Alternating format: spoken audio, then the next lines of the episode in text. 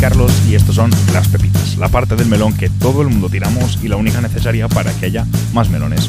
En esta microsección te voy a contar en menos de 5 minutos algo súper interesante que yo he descubierto hace poquísimo y necesito contar realmente.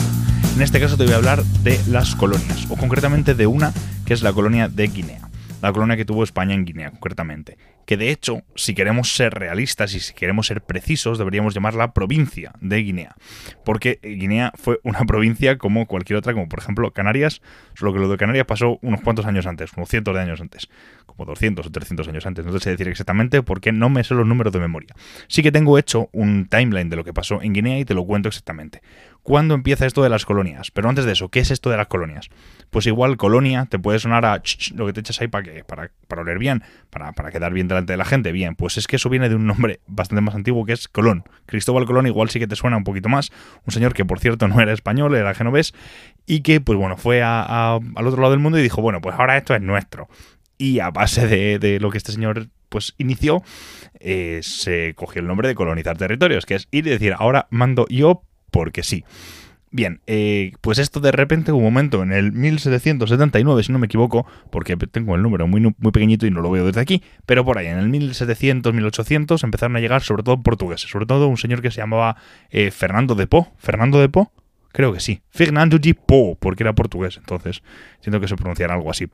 Pues ese señor llega a Guinea, que para los que no lo ubiquen, en la costa del Atlántico de África, ¿sabéis esa zona donde África se como que, hace una salidita y luego una metida para adentro, a la zona ahí justo en el Ecuador, pues ahí está, ahí está, justo debajo de Camerún, ¿vale? Pues ahí llega ese señor y dice, uy, qué isla más buena, esta isla para mí, y a partir de ahí, pues todo lo que encontró en el continente, pues dijo, pues también para mí. Y a partir de ahí se empezaron a pegar por esos territorios y pues bueno, mm, llegó un momento en el que ahí estaba España, estaba Francia y estaba principalmente Alemania también. Eh, en 1900, un año redondísimo, en París, España y Francia se sientan y dicen, oye, vamos a, ver qué es nuestro, porque si no todos los alemanes nos lo van a liar.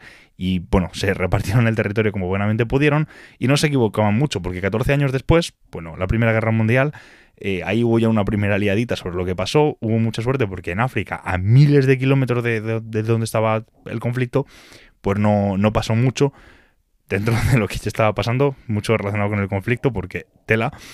Pero bueno, donde sí que pasó, pasó algo bastante, bastante más feo fue en el 36, cuando un señor aquí en España dijo que el gobierno que había sido elegido democráticamente no le gustaba y que iba a dar un golpe de Estado. Y a partir de ahí el señor dio un golpe de Estado y la guerra que iba a ser, pues bueno, en, España nada más, pues claro, como esto era ya territorio de España, pues, pues problemísima, ¿no?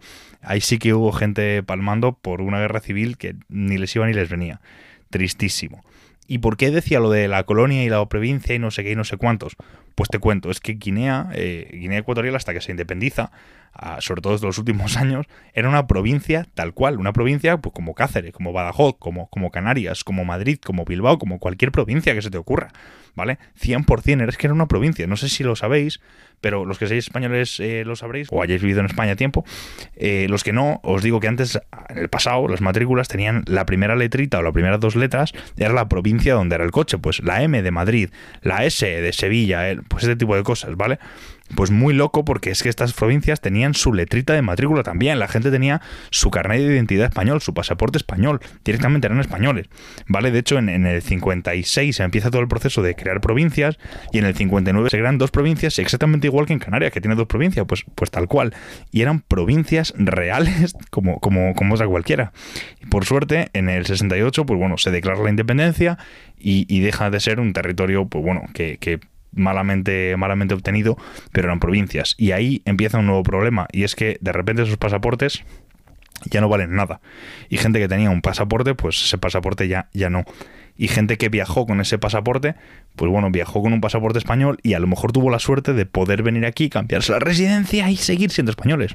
Pero los que no, pues qué liada. Y esto no va de nacionalismos, va de un tema bastante más tocho que es derechos humanos, la verdad y, que de repente, de un día para otro, este tipo de cosas pasen y pues bueno, puedas dejar de, ser del sitio donde eres, me parecería loquísimo lo que puede pasar si mañana alguien dice que Madrid ya no es España y yo de dónde soy. Pues es una buena pregunta para hacerse. Eh, si queréis que hablemos de más temas de estos, por ejemplo el tema del Sáhara que está ahora mismo súper caliente, dejádmelo en los comentarios y no sé si me estoy pasando de tiempo, así que te dejo ya. Y ya está.